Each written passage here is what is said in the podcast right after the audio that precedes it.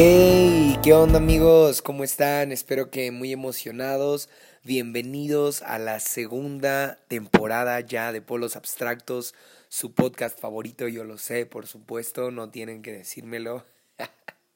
Ah, definitivamente fueron unas largas vacaciones, no tan buenas como pensé que serían, Ah, en realidad creo que fue de parte de Dios este descanso. Para quienes me conocen saben que no soy nada supersticioso, entonces esto de que haya sido de parte de Dios quizá no va con mi vocabulario normal, pero en realidad sí me, me, ha quedado muy claro en los últimos meses que todo el tiempo viene de Él, eh, todo el tiempo es regulado por Él, entonces estas semanas pasadas, estos meses pasados en los que estuve fuera de la cancha, en realidad creo que Dios los usó para afilarme porque era necesario, iba a ser necesario. Yo no me, yo no me tomé las vacaciones con la idea de que iban a pasar un montón de cosas, de cambios, de procesos y, y de, de, reajustes en mi vida, en mi familia, en mi iglesia.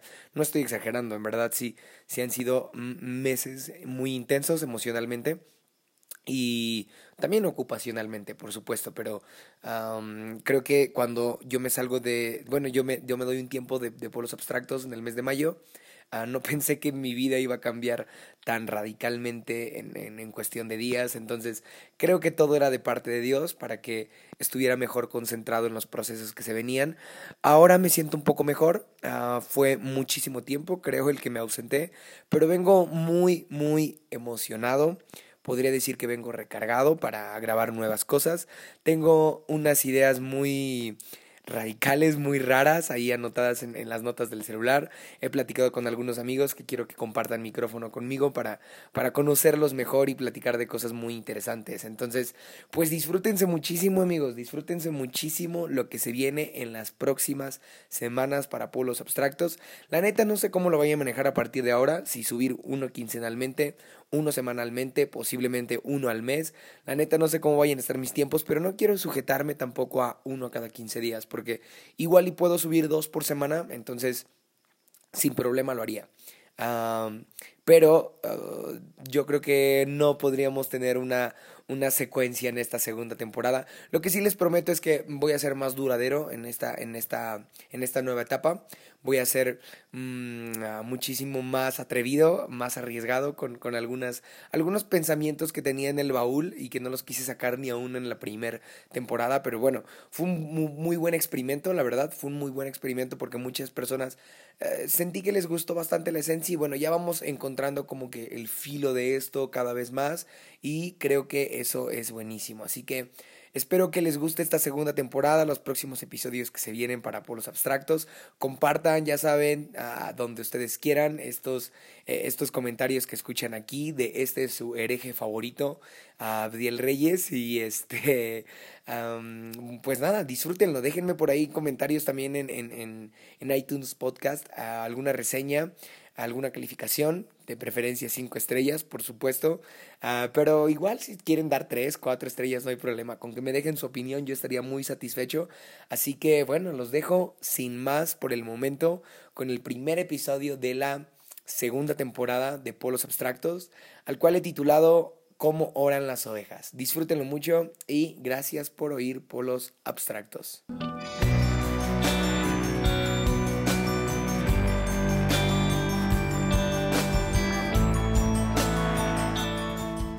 Y bueno, antes de comenzar con el tema de hoy, quiero comentarte que el, en los últimos meses, quizá 5 o 6 meses, en Rescate, el grupo de jóvenes que lidero, tenemos una reunión los días lunes que se llama Básicos. ¿En qué consiste Básicos? Pues precisamente en temas elementales de, del cristianismo.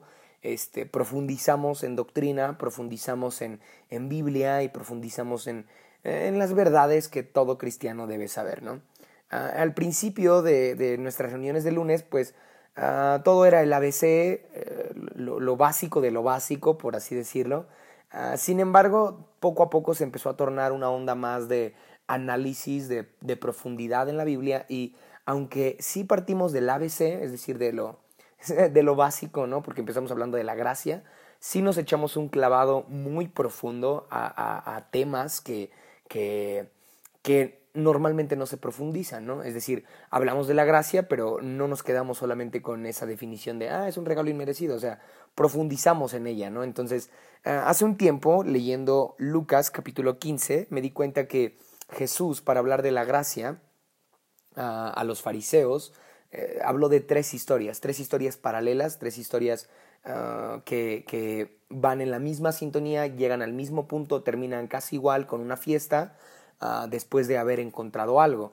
Sin embargo, me causó muchísima curiosidad el saber qué rollo, por qué pone tres historias. No quedaba clara con la primera, no quedaba claro con la, con la segunda, o por qué no sencillamente Jesús cuenta la tercera historia, que es la del hijo pródigo y quizá es la, más, la más épica. ¿no? Algunos, teólogos, algunos teólogos importantes dicen que quizá es, es la historia cumbre o el punto central de todo el Evangelio, la historia del Hijo Pródigo. Sin embargo, no estoy tan de acuerdo porque las otras dos historias, la oveja perdida y la moneda perdida, ah, también están antes del Hijo Pródigo. Entonces, yo creo que Jesús no decía cosas por decir, algo trata de enseñarnos más allá de lo superficial y más allá de lo literal, de la oveja perdida, la moneda perdida y el hijo perdido.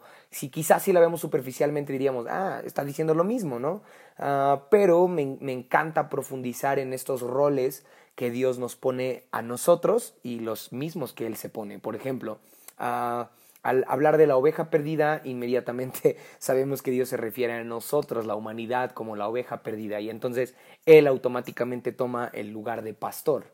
¿sí? Él colocándose el, nombre de pastor me es muy interesante. En la segunda historia, la moneda perdida, Jesús empieza hablando de, de o Jesús más bien continúa hablando de una mujer que pierde una moneda. Ah, ahí nosotros tomamos el rol de la moneda y él toma el rol de mujer este, no me condenes tan rápido, déjame terminar. Ah, y se pone mucho más interesante esto.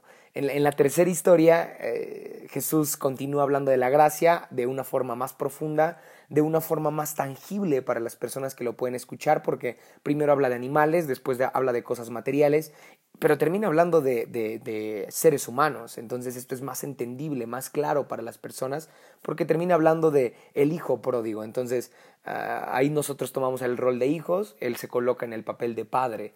Y es muy curioso analizar eh, por qué Dios de todos los adjetivos que pudiera ponernos o de todos los eh, de todas las analogías, de todas las parábolas que pudiera usar, ah, de todos los nombres que él se podría colocar y de todos los nombres que él podría colocarnos, ¿por qué elige solamente esos?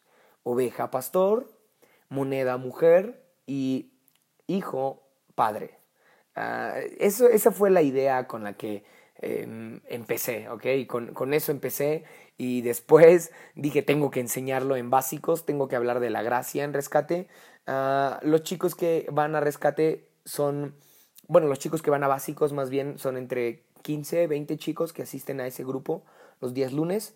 Sin embargo, uh, creo que a pesar de que tenemos reuniones los días sábados en donde asisten, no sé, entre 80 y 100 chicos por sábado, uh, el, la cantidad de diferencia es muchísima, ¿no? Entre los sábados asisten 80, 100 y los lunes eh, van 10 o 15.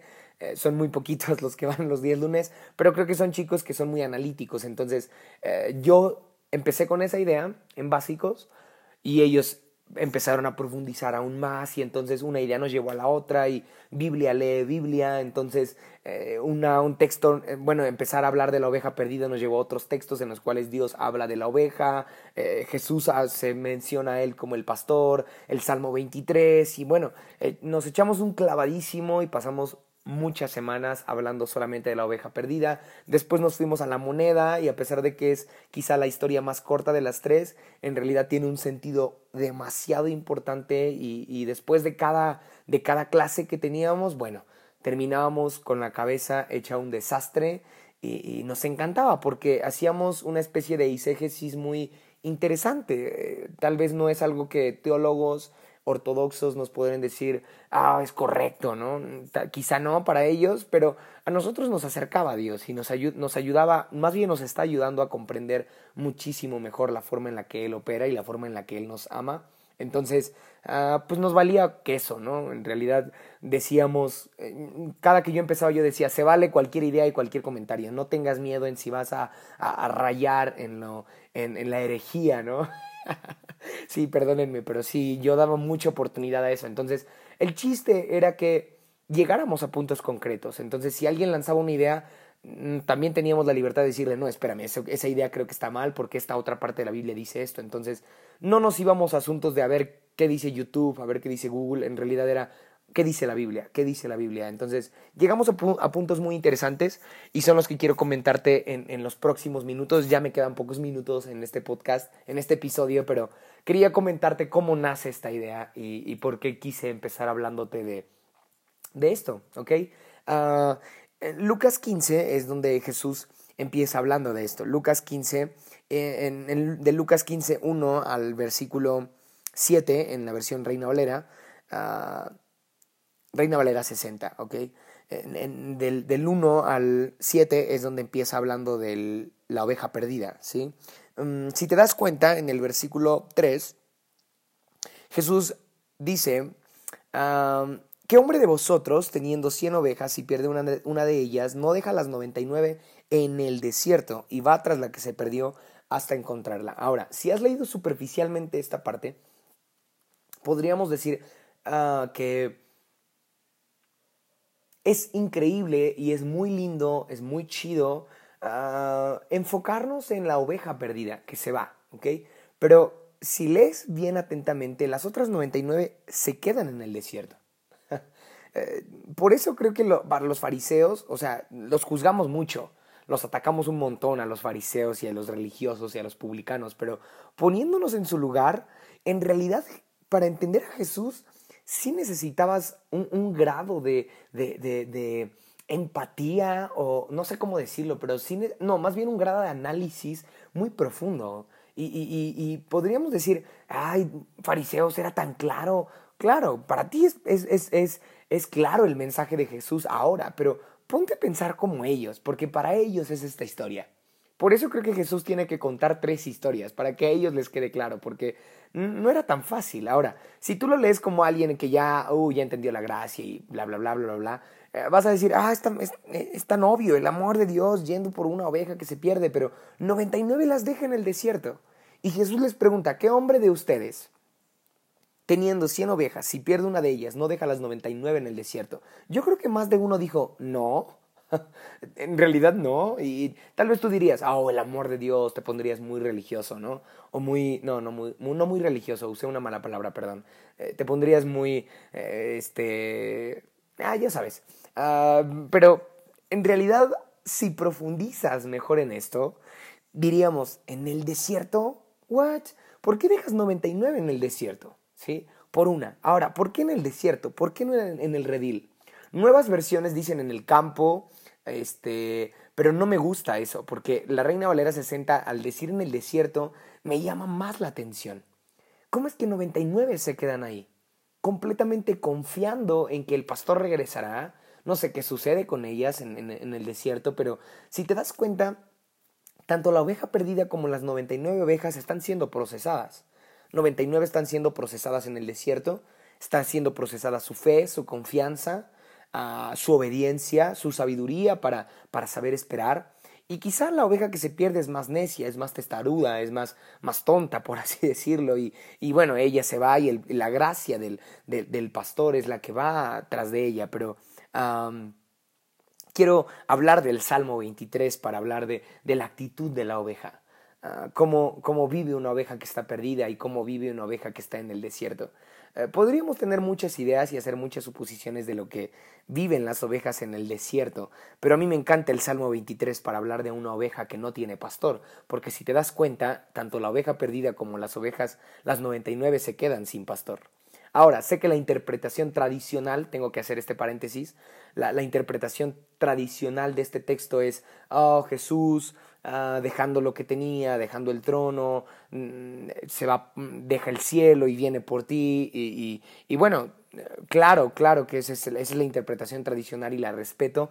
Sin embargo, sabes que polos abstractos es para profundizar en cosas que normalmente no se profundizan y hablar de cosas que, que normalmente no se hablan. Entonces, si no estás muy satisfecho con, con lo que ya escuchaste en los minutos anteriores, bueno, puedes ponerle pausa o ponerle stop o dejar de seguirme porque a partir de ahora vas a escuchar un montón de cosas que probablemente no has escuchado antes, pero te pido que lo escuches atentamente si es que lo vas a hacer hasta el final, ¿ok?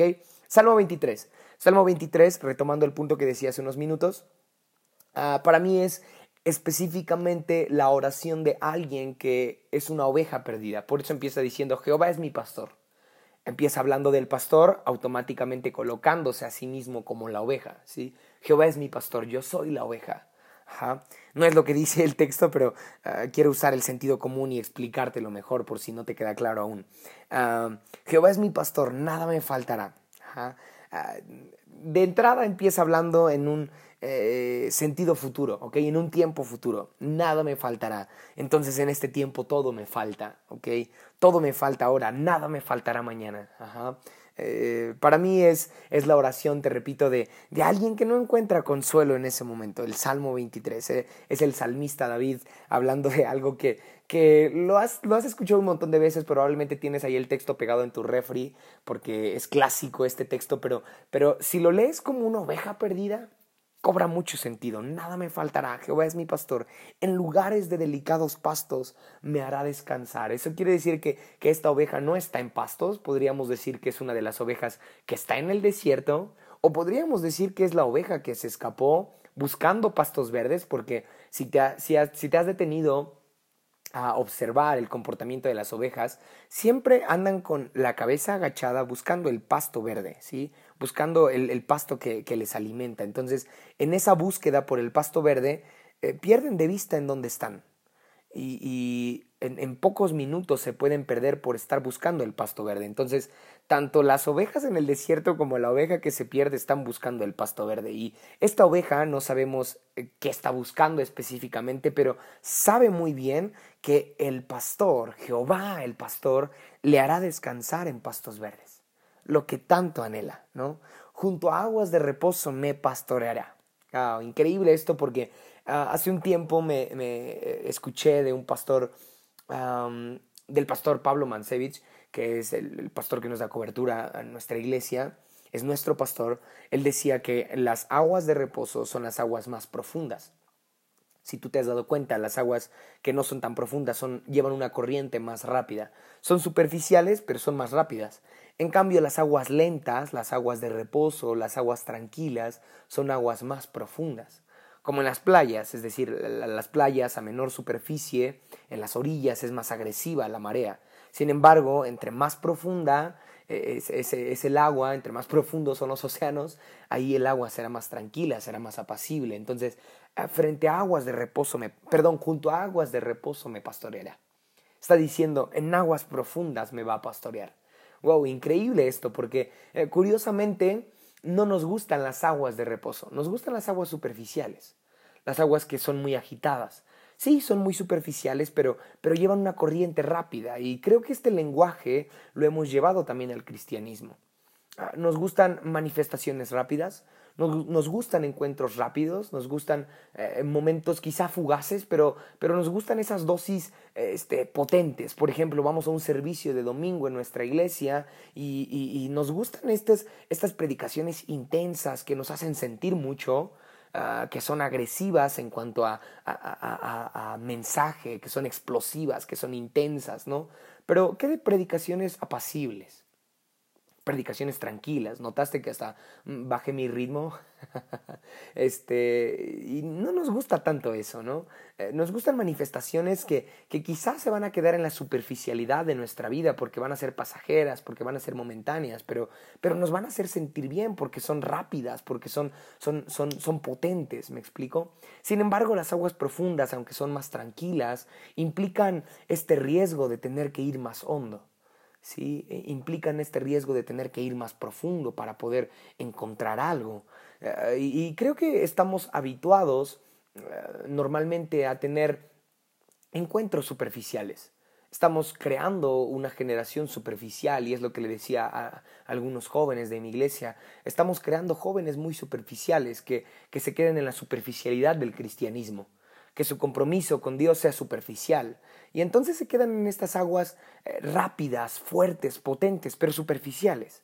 Pero cuando enseñamos a una generación a ser más profunda, a tomarse su compromiso con Dios más en serio, a tomarse la consagración más en serio, cuando enseñamos desde el púlpito a, la gente a que profundice en su Biblia de lunes a sábado y no solamente en el día domingo, porque sobreestimulamos a la gente los días domingos con luces, con, con música, para que entonces puedan sentir un rayito de la presencia de Dios y, y con ese rayito se van, los dejamos solamente en la superficie. Sin embargo, esta oveja está diciendo, hey, anhelo aguas de reposo, aguas profundas. Quizá es una oveja que se ha quedado en la superficie en su relación con Dios por mucho tiempo y entonces ahora anhela algo más. Está sedienta, está hambrienta porque quiere algo más profundo. Está reconociendo que definitivamente no conoce tanto del pastor, no conoce tanto de Dios, quiere algo más profundo. Eso explica muy bien por qué, eh, se describe el amor de Dios tan, tan ancho, tan, tan profundo, tan, tan alto porque definitivamente no puedes escapar de él.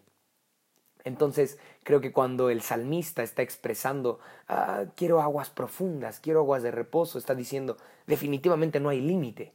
Lo que conocí de Dios hoy, mañana habrá sido historia. Entonces tendré que ir más profundo, quiero aguas de reposo. Esto sin duda me dice que soy una oveja perdida cuando mm, pierdo esta hambre por Dios me convierto en una oveja perdida inmediatamente cuando mm, pierdo mi deseo por seguirle conociendo, cuando ya me quedé en la superficie de él, cuando me quedé en la superficie de un avivamiento del ochenta y tantos, ¿no? O sencillamente cuando me quedé en la superficie de, del servicio de domingo pasado o, o en la predicación de tal hermano y ya no conocí un poco más, ya no fui a esas aguas de reposo, ya no fui a esas aguas más profundas, sino que me quedé ahí, estancado en ese tiempo, en esa predicación, en esa alabanza, en ese encuentro con Dios, en ese avivamiento, pero eh, creo que eh, esto, esto si profundizamos más diríamos que hemos distorsionado mucho la historia de la oveja perdida, porque hemos creído que aplica para el mensaje evangelístico en el cual tenemos que decir, oh, todos los que sean ovejas perdidas vengan hoy a su pastor porque él las está buscando, o no sé, ¿no? Pero lo, lo usamos más para este sentido de, hey, Dios te está buscando a ti, pero entonces, si lo vemos desde este punto del Salmo 23, diríamos, corremos el riesgo como cristianos de ser las ovejas perdidas todos los días. Es decir, puedo ser pastor, puedo ser líder, puedo servir en mi iglesia, puedo tener un podcast, pero mañana, si no conozco algo más de Dios, si no profundizo más en Él, entonces seré una oveja perdida. Porque esta oveja que está perdida ansía, desea muchísimo ir a aguas de reposo ir a aguas profundas. Así que eh, quizá deberíamos replantearnos muy bien qué onda con, con, mi relación con Dios, qué onda con mi relación como pastor, porque eh, con mi pastor, perdón, qué onda con mi relación con mi pastor, qué onda ah, con mi relación con Dios como mi pastor, porque eh, si ayer conocí algo de Él y hoy ya no profundicé más en mi relación con Él, definitivamente hoy soy una oveja perdida. Así que la oveja perdida no es precisamente el que está en la calle eh, este, sin, sin, saber qué onda con su vida, eh, que está en drogas, que está en alcoholismo, porque casi siempre lo ocupamos como para para estereotipar a personas y ellos son la oveja perdida, ¿no? Incluso, eh, no digo que esté mal, pero creo que se ha usado o se ha sobreusado más bien este, estos pasajes para decir, ah, nosotros la iglesia somos las 99 nosotros somos las 99, ahora Dios, el pastor, está buscando a, la oveja perdida que está en la calle y nosotros tenemos que ir. O sea, eh, estamos sacando del contexto eh, esta parte de la Biblia, porque en realidad ni dice que las 99 van a ayudar al pastor. El pastor es el que se mueve, pero las, las 99 se quedan en el desierto. E, es demasiado me vuela la cabeza eso, en serio me vuela la cabeza imaginarme 99 ovejas en el desierto, sin pastor también. entonces también les queda muy bien este texto a esas 99 ovejas. Sí, eh, no, no quiero detenerme a decir, ah, pero la perdida era la que necesitaba y, Dios les está diciendo a los fariseos, sí, yo sé para quién era este texto, pero si lo aplico para mí, me ayuda mucho a mi relación con Dios. Espero que para ti también. Uh, imaginarme muchas veces que soy la perdida me ayuda. Imaginarme que yo soy una de las 99 que está en el desierto también me ayuda. Porque estoy en un desierto, estoy viviendo una crisis, estoy viviendo un problema, estoy pasando por mi desierto y leer el Salmo 23 también me alienta.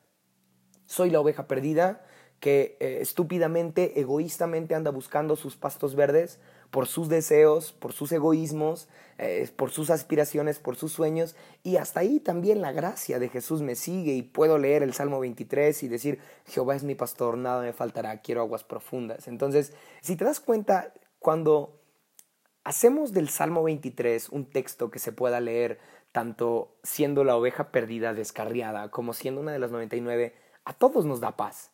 Y nos colocamos, como dice Isaías, todos nos descarriamos como ovejas cada cual por su camino. Ah, una se fue buscando su camino, las 99 en el desierto, pero eh, generalizamos tan bonito y, quitamos este prejuicio de la oveja perdida es la que está afuera en el mundo, pecando eh, deliberadamente y las 99 somos nosotras las que estamos aquí en la iglesia, ¿no?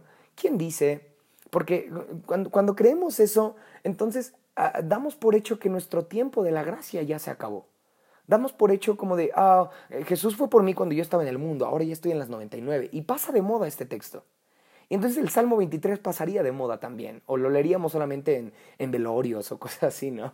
Eh, eh, este, pero, pero pasaría de moda entonces la parábola del hijo, de la oveja perdida, perdón. Pasaría de moda totalmente porque solamente es vigente la historia del hijo, de la oveja perdida, perdón, cuando eras tú la oveja perdida y Jesús fue por ti, ¿no? Y entonces la cantas eh, en base a tus recuerdos de cuando eras una oveja perdida, de cuando estabas en el mundo pecando, pero cuando te viene esta sensación de que ya lo estás logrando, de que ya vas bien, de que ya has vencido, de que ya eh, te has santificado, de que ya les has echado ganas, automáticamente algo en tu cabeza te dice, oh, tú ya estás en las 99, ahora vele a predicar a las personas del mundo, ¿no? No digo que esté mal, eh, pero digo que, que curiosamente hemos empleado la Biblia a nuestra conveniencia para hacernos sentir mejor.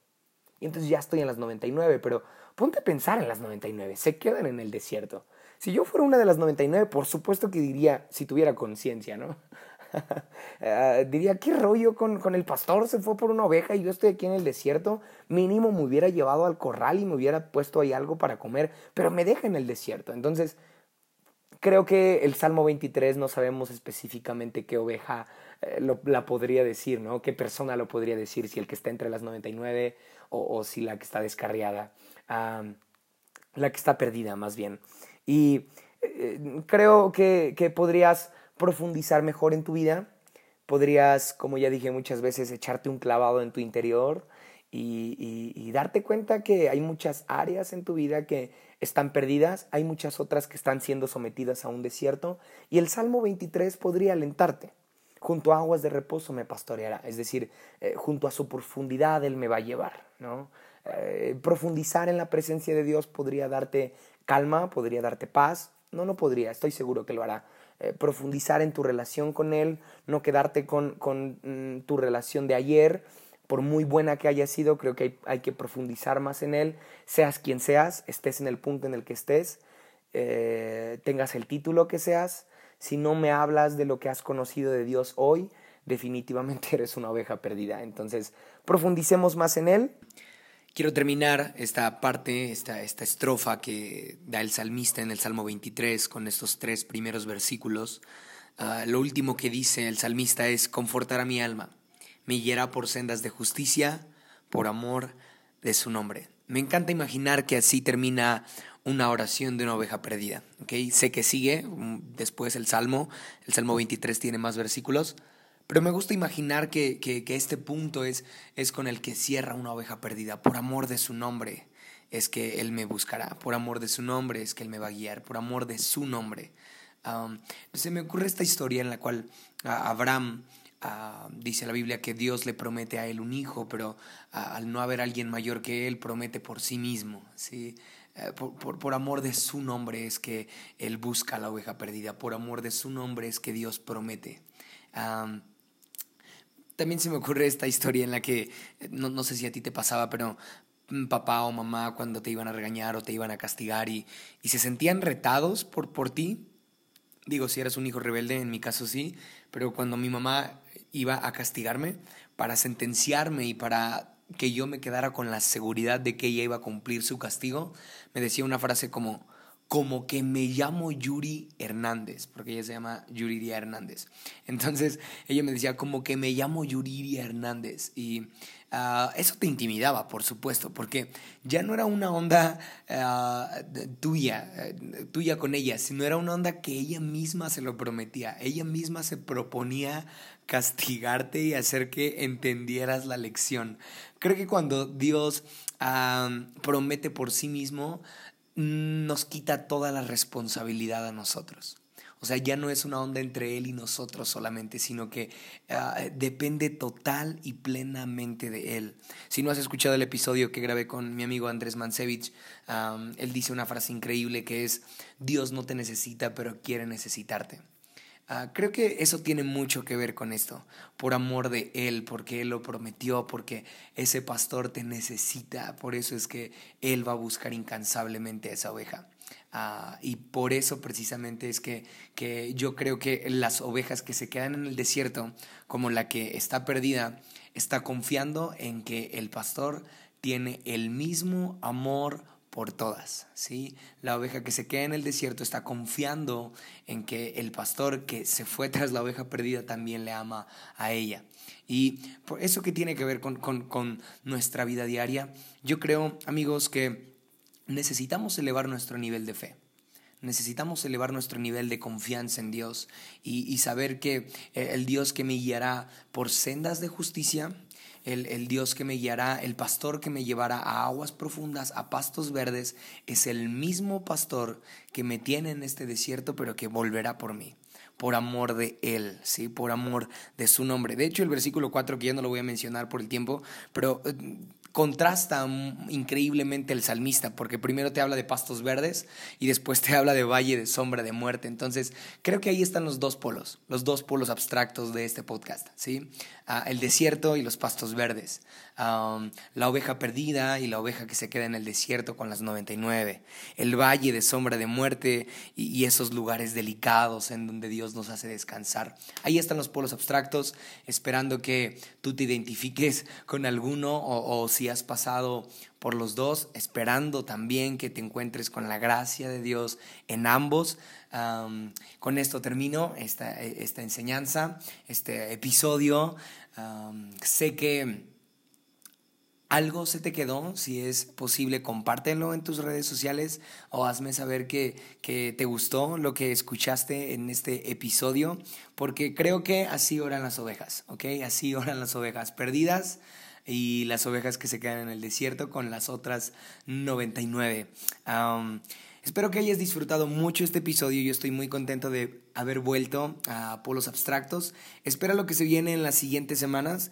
Creo que se viene una serie, la estoy preparando por ahí. Es una serie que me gusta mucho desde el título, entonces no la quiero adelantar por, por si cambio de planes, pero espero que la disfrutes. También estoy ahí coordinando fechas con algunos amigos para poder grabar, entonces se vienen cosas buenas. Se vienen cosas buenas. Comparte este episodio con tus amigos, comparte este podcast con algunas personas que quieras, con las que quieras conversar. Estaría chido que crees tus grupos de diálogo con otros amigos y platiquen acerca de lo que escuchen aquí en Polos Abstractos. Y si gustan invitarme a alguno de esos grupos de diálogo, a tomar un cafecito o a hacer una videollamada o algo así, con gusto estoy para escuchar y para platicar de lo que quieran. Gracias por escuchar Polos Abstractos. Nos vemos la próxima. Bye bye.